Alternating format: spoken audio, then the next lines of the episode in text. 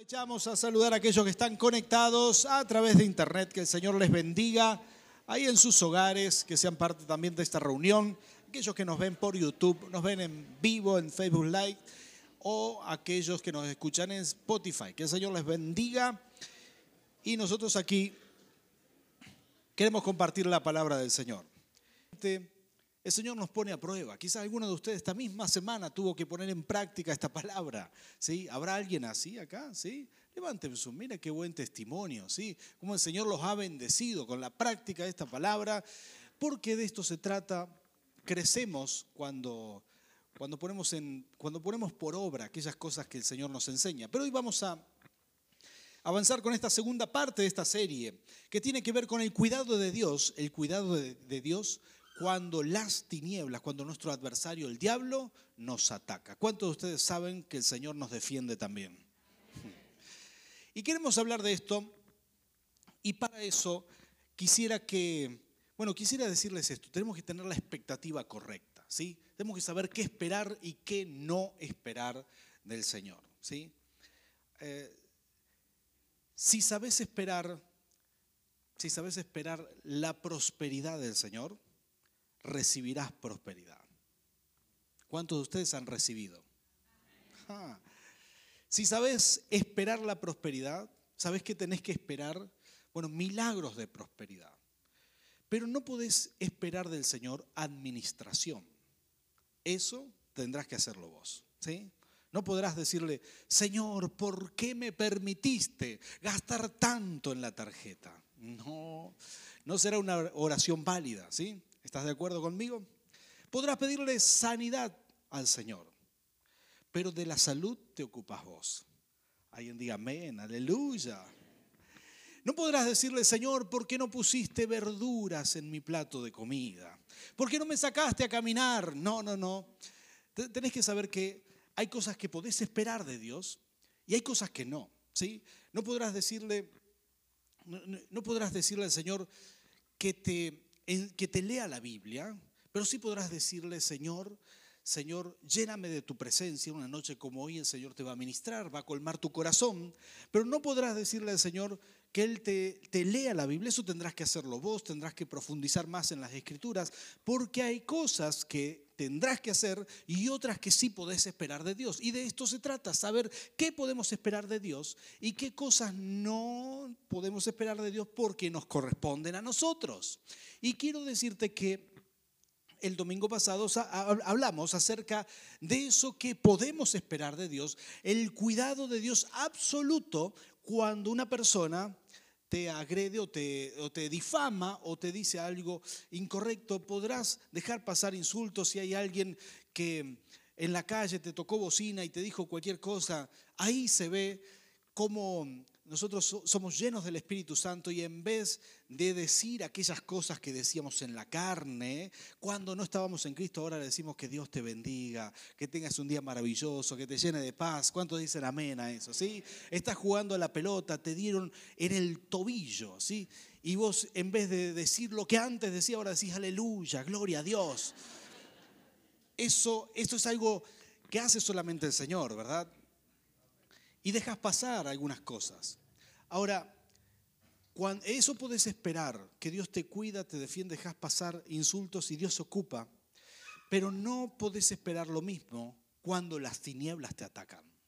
Porque la Biblia enseña que Él te ha dado armas espirituales para defenderte de las tinieblas. Ah, ¿Cuántos dicen amén a esto? De las personas de, carne y hueso no nos defendemos, pero de las de las tinieblas nos defendemos porque Dios te ha dado armas espirituales. Y de esto se trata. Yo quiero mostrarte este pasaje en pantalla, Romanos capítulo 16, versículo 20. Dice así la palabra del Señor. Muy pronto el Dios de paz aplastará, diga conmigo, aplastará. Miren a quién, a Satanás, bajo los pies de ustedes. Que la gracia de nuestro Señor Jesús sea con, ustedes. Ahora esto dice la palabra. Dice que el Señor aplastará a Satanás, Pero ¿cómo lo va a hacer? ¿Debajo de sus propios pies? No, no, no, no, no. Le está escribiendo esto a los romanos, el apóstol Pablo, y le dice, el Señor lo hará, pero lo hará debajo de los pies de ustedes. Es decir, que el Señor aplastará a Satanás, pero lo hace con los pies de gente de carne y hueso. Es decir, está hablando de tus pies también. Tocale que está al lado tuyo, decirle de esos que tenés ahí abajo. Sí, Señor. El Señor aplastará a Satanás debajo de tus pies. Lo hace el Señor, pero lo quiere hacer contigo. Mira qué maravilloso. Porque aquí está el secreto para entender esto. Es que Dios trabaja con sus hijos. Él quiere trabajar con sus hijos. A Dios le agrada. Dios es un padre que quiere trabajar con sus hijos y esto es realmente maravilloso. Quiero comentarle que uno de los errores más grandes que he cometido en mi vida cuando era adolescente fue dejar el colegio secundario. ¿Ya les conté eso alguna vez? Tremendo error. Aprovechamos que no hay adolescentes hoy acá y voy a contar este testimonio, ¿verdad? Que me sucedió. Tenía 16 años, ese fue el año que conocí a Nerina, ¿sí? Y me llevé ocho materias. Culpa de Nerina, claro, por supuesto. Bueno, en realidad yo era un atorrante, ¿sí? Pero me llevé ocho materias y después tuve que decidir si iba a rendir las ocho materias ocho materias de las cuales no entendía nada, o si iba a repetir. Tercer año, mis padres, ellos no tuvieron la bendición de estudiar, solamente tuvieron, eh, hicieron la primaria. Entonces por ahí ellos no captaban la, importancia del estudio secundario. Y sentado en la mesa, yo le hice el tiro a mi viejo, le dije, papá, viste eso, uno lo dice por las dudas. Yo recuerdo la escena, ¿sí? si él dice que no, y, tiende como a agarrar la chancleta, ¿verdad? Yo digo, no, no, papá, era una broma. Pero le dije, papá, quiero dejar el secundario. Y mi viejo me miró y me dijo, ok, perfecto, déjalo. Y dentro mío yo dije, qué bueno, no lo puedo creer. Yo todavía no conocía al Señor, pero dentro mío pensaba que esto era un milagro, ¿verdad? Y decía, comienzan mis mejores días no voy a levantarme más temprano nunca más. Entraba al colegio a las siete y media de la mañana, colegio, una escuela técnica en, en Rafaela, Santa Fe. Y a las siete y cuarto me levantaba y llegaba arrastrando las sábanas al colegio y así entraba y dije, se terminó esa vida, de ahora en más voy a dormir como la gente, voy a disfrutar la vida como joven, ¿para qué tener que estudiar tanto y qué sé yo? Así que esa misma noche me quedé mirando televisión, escuchando música, me acosté como a las 3 de la mañana y me dormí en paz con el corazón lleno de que iba a dejar de estudiar. Mire qué inconsciente que era, ¿verdad? Y, y me pasó algo impresionante, ¿verdad? Esa misma madrugada, 6 de la mañana, escucho la voz de mi padre, que siempre me, dice, me, dijo, y me dice hasta ahora, me dice, mijo, como si fuera una semilla, ¿verdad? Mijo, mijo, levántese, mijo, 6 de la mañana, levántese, mijo. Y yo dije, ¿qué, ¿qué es esto? Pensé que era una pesadilla, ¿verdad? Pero no, era mi padre. Y me dice esta frase, me dice, vamos a laburar. Y escuché la frase, a laburar. Mi papá no era oficinista, mi padre, ¿sí? Era, eso era laburo, laburo, era con la pala. Era, él trabajó siempre en la construcción, un hombre constructor, albañil que tenía varias obras, le, le encantaba, amaba la construcción. Así que ese fue mi primer día de trabajo. ¿sí? Y, y fui al, al, trabajo con mi padre y llegó un camión de la construcción a descargar, estábamos construyendo un barrio y llegó un camión. ¿Saben cuántas bolsas de cemento puede tener un camión? 900 benditas bolsas de cemento. Eso tiene un camión. Y me dice, hay que descargar, hijo, hay que descargar el camión. Vos y estos tres muchachos que están aquí, entre cuatro, tenemos que descargar el camión. Este, quiero presentarte este, este nuevo estilo de vida, me dice. Y estaba el camión ahí enfrente y yo digo, no, llamará a la gendarmería para descargar esto, 900 bolsas, ¿quién? Y entre cuatro todo el día, ¿saben qué bien que dormí esa noche? No se imaginan. Descansé una maravilla. Me dolía todo el cuerpo. Al otro día me anoté en el colegio otra vez, ¿verdad? Cosas maravillosas. Pero mi padre me dijo, si te anotás en el colegio, te vas a anotar en la nocturna. Bueno, mi padre, pocas pulgas. Ya empezaste a trabajar, se terminó. Ahora vas a trabajar y estudiar. Antes no quería ni estudiar y ahora empecé a trabajar y a estudiar, ¿verdad? Así, 16 años, me cambió la vida, ¿verdad? Yo ahora abrazo y, valoro mucho esos consejos de mi padre, pero en ese momento este, no, no, me gustaban, claro, como buen adolescente. Entonces me dice, mi padre me dice, de ahora en más vas a trabajar y vas a estudiar a la vez. Si vos querés estudiar, vas a tener que estudiar por la noche, ya empezaste a trabajar, de ahora en más sos autónomo, no te voy a dar más un mango, y ahí vas a empezar. Y yo dije, caramba, aterricé a mi nueva vida, ¿verdad? Y no me gustaba. Yo decía, papá, ¿cómo no fuiste contador? Eh, no sé, yo sería tu secretario. Tenías que ser constructor, ¿verdad? Y, y pesada las bolsas. ¿Saben cuánto pesa una bolsa? 50 kilos pesa.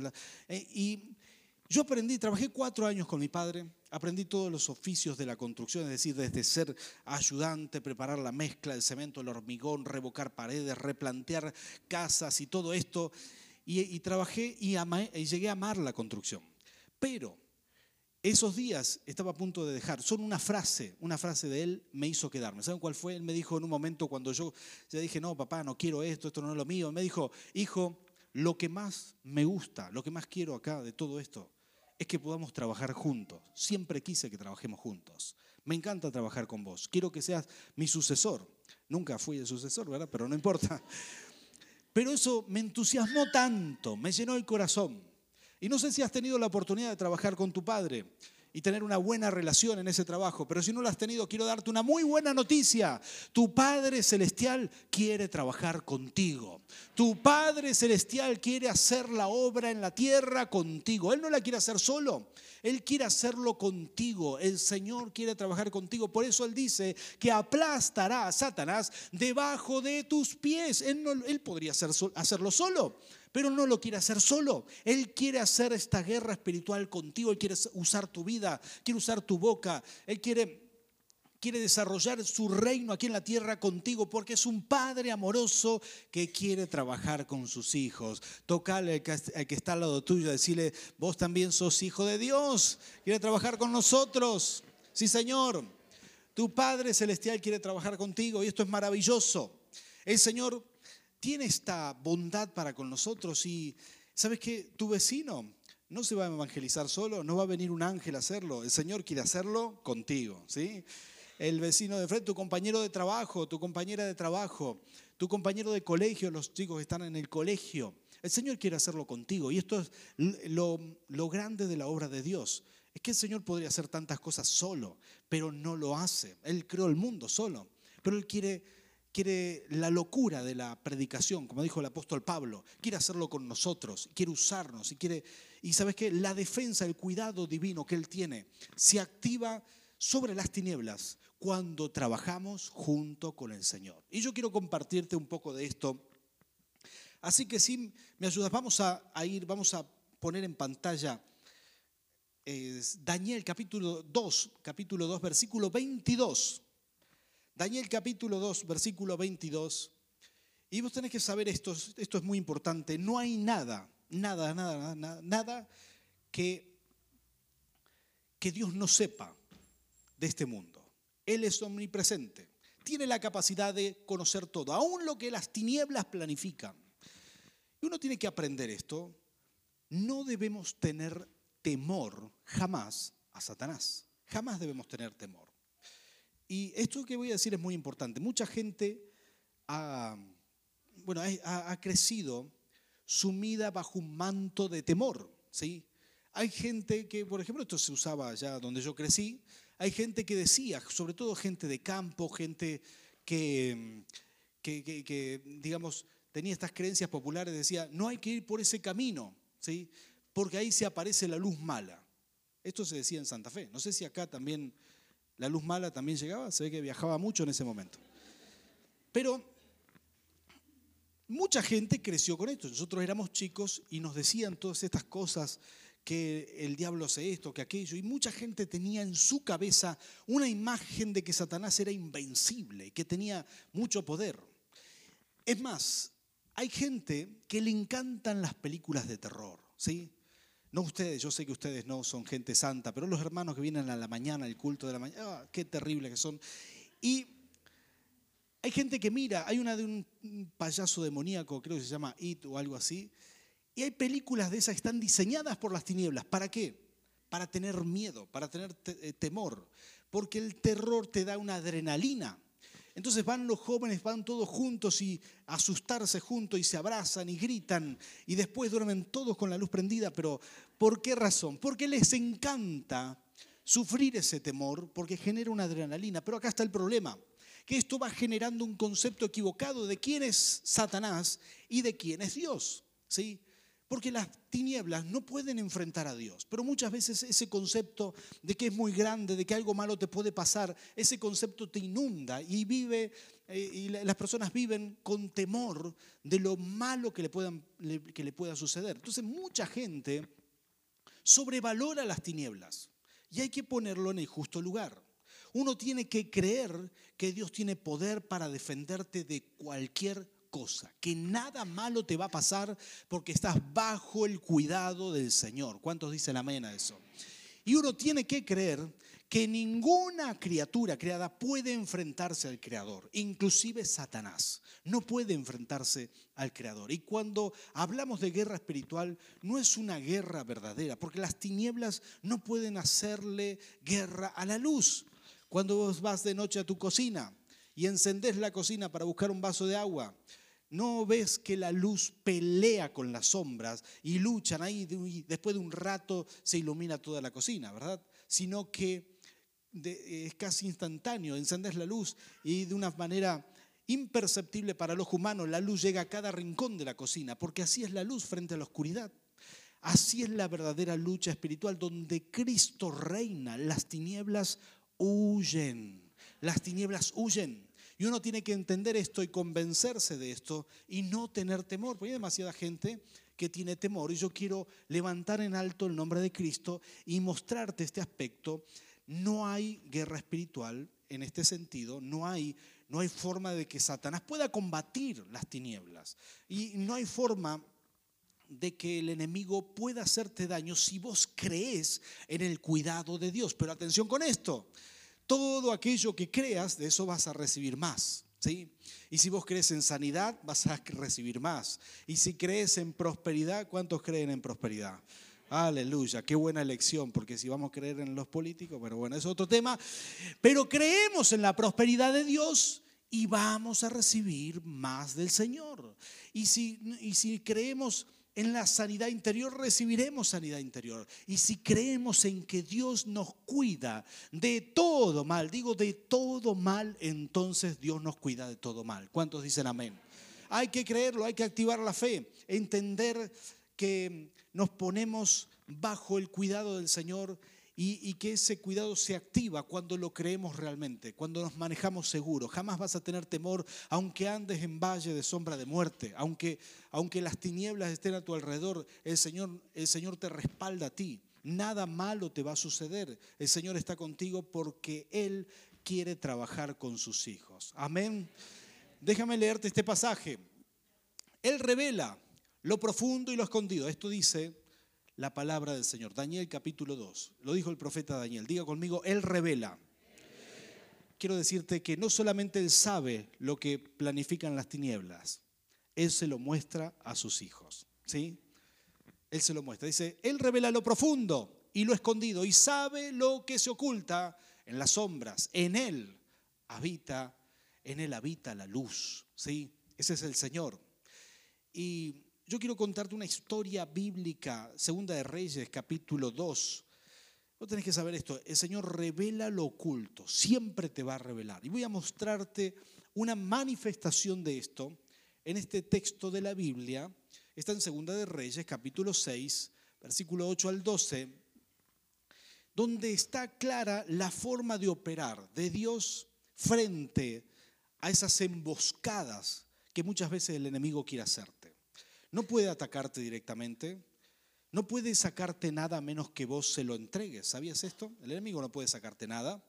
Él no puede, por eso dice la Biblia, no tiren perlas a los chanchos. Eh, Satanás no te puede sacar las perlas, vos tendrás que arrojarlas. Lo único que puede hacer el enemigo es convencerte de arrojarlas.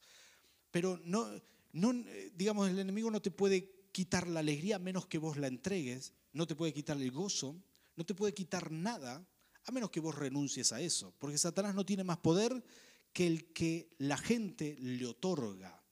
Ahora,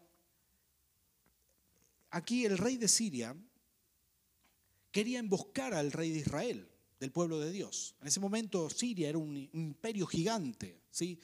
un imperio con máquinas de guerra, con muchos más soldados. Históricamente fue muy fuerte en ese tiempo. Ahora, esto representa de alguna manera las emboscadas que Satanás puede hacer a los hijos de Dios. Quizás vos estás aquí y no lo sabés, pero cerca de tu casa hay alguien que hace brujería, o quizás hay un vecino, ¿verdad? Hay alguien ahí que está cerca, que invoca las tinieblas, o alguien que practica esto de San la Muerte, que, que tiene esos altares en la casa, o el gauchito Gil, etc. Y, y vos decís, ¿qué hago frente a esto? Bueno, vos tenés que saber que nuestro adversario, el diablo, esto dice la palabra, siempre está como el león rugiente. Y que muchas veces querrá ponerte, querrá ponerte palos en la rueda. Pero vos tenés que activar este cuidado de Dios y saber que Dios te cuida, que Dios te protege, que podés tomar las armas y vencer. Pero atención con esto, voy a mostrarte cómo Dios, esta es una de las armas, cómo Dios muestra y revela lo oculto aquellas cosas que el enemigo planifica y cómo las da a conocer a aquellos que somos sus hijos. Dice esta palabra el rey de Siria, que estaba en guerra con Israel, deliberó con sus ministros. Vamos a hacer una pausa ahí. Quiero que te imagines esto, una mesa, sentado el rey de Siria, los ministros, planificando cómo hacer el mal. Y quiero decirte esto, si en las tinieblas hay demonios, si hay invocados, si hay si hay potestades planificando cómo hacer el mal a la iglesia, cómo hacerte mal a ti, quiero que sepas que Dios te va a defender, ¿sí? Quiero que mires esta, observes esta palabra, que la visualices, la imagines. Y dice, bueno, deliberó con sus ministros y les dijo, vamos a acampar en tal lugar. Diga conmigo emboscada. Esto es lo que pretendían hacer. Pero el hombre de Dios, se refiere a Eliseo, pero el hombre de Dios le envió este mensaje al rey de Israel. Procura no pasar por este sitio, pues los sirios te han tendido allí una emboscada. Así que el rey de Israel envió a reconocer el lugar que el hombre de Dios le había indicado.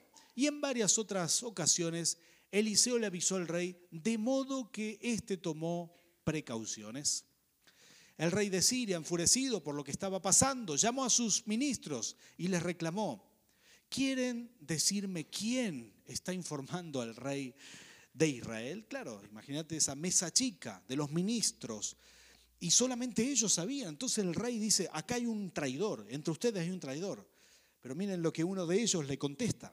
Dice, nadie, mi señor y rey, respondió uno de ellos. El, eh, el responsable es Eliseo, el profeta que está en Israel. Es él quien le comunica todo al rey de Israel, aún lo que su majestad dice, escuchen esto, en su alcoba. ¿Qué les parece esta palabra? Impresionante. En ese momento, esto es el Antiguo Testamento, la única persona de las pocas personas que eran llenas del Espíritu Santo, como hoy lo es su iglesia ahora, eran los profetas. ¿sí? Los profetas eran personas llenas del Espíritu, pero hoy todos nosotros, por la obra de Cristo en la cruz, toda carne es llena del Espíritu Santo, todo aquel que crea en el Señor, ¿sí? Tocale que está al lado tuyo, así le están hablando de mí, seguramente, ¿sí? Entonces, esto es lo que Eliseo recibía de parte del Señor. Él recibía información, porque dice, lo leímos en Daniel, que el Señor conoce lo que las tinieblas planifican y lo revela a sus hijos. Él lo revela, el Señor lo revela. Nada de lo que Satanás planifique contra ti, ninguna emboscada que planifique contra ti podrá ejecutarse sin que Dios te la muestre primero. ¿sí? El Señor te lo va a mostrar, esta es parte del cuidado de Dios. El Señor te ha dado herramientas, te, ha dado armas espirituales y también te ha dado revelación, discernimiento para combatir y destrozar las artimañas del diablo te ha dado revelación puntual y precisa. Yo quiero preguntarte esto. ¿Te ha pasado alguna vez que tuviste un sueño o varios sueños? Gente que sueña mucho. ¿Te ha pasado que soñaste esas cosas indeseables y, soñaste que venía una catástrofe o venía una miseria o venía esto, venía aquello? Algunos de ustedes me, me mandan audios, me dicen, pastor, soñé con esto, soñé aquello, ¿qué significa? Y la verdad es que muchas veces el Espíritu Santo te está revelando lo, que ha de venir o las intenciones del diablo. Te está mostrando las emboscadas que el enemigo tiene para una ciudad o tiene para tu vida o para con la iglesia. Y todo esto es, es parte del cuidado de Dios sobre tu vida. Y si aún no viviste esto, hoy vamos a orar por ti para que esto se active, sea el discernimiento de espíritu, sea el discernimiento espiritual, la interpretación de sueños, son herramientas espirituales para entender y para discernir lo que Dios te quiere mostrar. Y en gran parte son, bueno, Dios te muestra los planes de las tinieblas, las artimañas del diablo, y eso te ayuda a entender y a saber. Por alguna razón, esas cosas que Dios las, las dijo así, el Señor le dijo en el Edén a la serpiente, y pondré enemistad entre ti y la mujer, ¿sí? Y de alguna manera, la mujer generalmente es un poco más sensible a las cosas del espíritu, a la revelación. Tiene más sueños y más visiones. ¿Sabías esto? ¿Sí? Y que la mujer suele recibir más sueños y más revelación de parte del Señor. Y a, veces, bueno, esto nos pasa con mi esposa, ¿verdad? Vamos a un lugar, a veces vas a un lugar y percibís un ambiente pesado y decís, bueno, podés ignorar eso, podés decir, bueno, no pasa nada, voy a hacer lo que tengo que hacer. Si es un comercio, entras, compras y te vas y está perfecto. Y a veces esa sensibilidad espiritual te perturba. Mi esposa es así, vamos a un lugar y me dice, no, acá hay, hay algo que no está bien. ¿Qué, ¿Qué percibís vos? Y yo miro el cartel y digo, yo percibo que es una cafetería, ¿verdad? Pero ella dice, no, esto es, acá hay trabajo de las tinieblas, acá es una percepción espiritual, hay personas que lo desarrollan más que otras, ¿sí? Todo eso se desarrolla y uno lo puede desarrollar, puede crecer, así como un músico desarrolla el oído, así como, como mm, un enólogo desarrolla el paladar, uno puede desarrollar los dones del espíritu, uno puede desarrollar el cuidado de Dios que viene a través de la revelación del Espíritu Santo y yo quiero orar por ti. Pero para esto, como te dije antes, cada vez que uno reciba una revelación concreta, tiene que hacer esto, tomar, tomar esta, esto que, hizo Eliseo o lo que hizo el rey de Israel, que decide no caer en esa emboscada, porque Dios te ha dado herramientas espirituales, te ha dado armas para anular, para cancelar, para, para destrozar las tinieblas y solamente basta con que vos creas que esto es posible y Dios lo hará a través de tus pies. ¿Cuántos dicen amén a esto? Por eso es tan importante creer en la revelación y creer que todo esto es posible. Hace varios años atrás, yo calculo unos 18 años atrás, eh, una de las primeras veces que empezábamos a, predicar la palabra, nos invitaron a una ciudad. He contado esto en otras ocasiones y le voy a pedir a los adoradores si quieren venir a adorar aquí, vayan pasando los, músicos principalmente. Y recuerdo que en una ocasión, en una ocasión nos invitaron a una iglesia que yo quiero mucho, una iglesia en San Cristóbal, Santa Fe, el norte de Santa Fe. En esa oportunidad, bueno, yo fui a un seminario donde poco se hablaba de esto y nuestros dones no estaban muy desarrollados. Recuerdo que, que esta fue la primera vez que nos confrontamos con algo así. Recuerdo que estando en esa reunión, una bruja se sentó a escuchar la reunión. No sé si era que ella necesitaba de Dios o que, o que realmente vino a hacer algo en contra nuestro. Yo prediqué lo más bien, como les dije, mi percepción espiritual no es muy amplia y en ese momento menos todavía, ¿verdad? Así que prediqué la palabra, brujo, no brujo, lo que venga, ¿verdad? Todo lo que vi ahí le predicamos del Señor y me subí al auto y me fui. Los niños Emanuel Nicolás eran bebés, se durmieron inmediatamente, ¿verdad? Como hacen los niños, que vos, sobre todo cuando son bebés, los pones en el auto y se duermen. Y salimos de viaje, una ruta oscura, una zona, Santa Fe tiene esos lugares que son zonas de tornados, y hay ciertas épocas que bajan vientos muy fuertes. Y yo me empecé a preocupar porque en la ruta me pasaron dos cosas. Nerina empezó a descomponerse, me dijo, estoy muy mal, reclinó el asiento, dice, voy a tratar de dormir, me duele mucho la cabeza, estoy descompuesta y se, se durmió. Y los niños también dormidos. Y yo venía manejando y sentía que el auto se me iba por el viento. Bordía la banquina y volvía. Y fue una lucha muy grande. Hasta que Nerina tuvo un sueño en, esa, en ese dolor de cabeza que tenía. Se despierta y me dice, Juan Manuel, estoy soñando que hay demonios que nos atacan y que estamos rodeados de demonios y esto es, un trabajo de brujería en contra nuestra. ¿Sí? Y estas las primeras veces que recibíamos esta revelación. Entonces yo le dije, wow, qué impresionante, ¿y qué habrá que hacer ahora? no sabía nada. ¿eh? Entonces este, me dice, vamos a orar. Así que yo frené el auto y empecé a orar y anulé eso, eché fuera a los demonios y inmediatamente ella me dice algo, me dice, se me fue todo el dolor, estoy bien, ¿sí? Estoy impresionantemente bien, se me fue todo el dolor de cabeza, todo el malestar. Estaba viviendo opresión y no lo sabíamos. Así que yo aprovecho y salgo afuera a ver el viento que nos perturbaba tanto y no había una gota de viento. Terminado ese momento, después de orar, nos subimos al auto y viajamos el resto del camino bien, sin problemas. ¿sí? Y Nerina pudo hablar todo lo que no he hablado en ese tiempo que estaba dormida, ¿verdad? Y nos recuperamos y se puso al día. ¿Por qué? Porque fue la, la experiencia sobrenatural de poder experimentar el respaldo. De, así funciona el cuidado de Dios. El Señor te muestra, te muestra, te muestra lo que estás viviendo, te muestra las emboscadas del diablo. Si sos sensible al Espíritu Santo, si sos sensible, tendrás mucha revelación. Yo quiero orar por ti, porque alguno quizás está aquí escuchando este mensaje o está escuchando por internet y dice, pero yo no tengo esa revelación, pero esto se puede desarrollar y es parte de los regalos que tu Padre Celestial te quiere dar porque Él cuida de ti. Él cuida de ti. Y en ese cuidado Él quiere darte estas herramientas espirituales. Él quiere darte la unción y el poder para destruir. Tu boca tiene esa capacidad de destruir las artimañas del diablo, de destrozar esas cosas que el enemigo planificó en tu contra.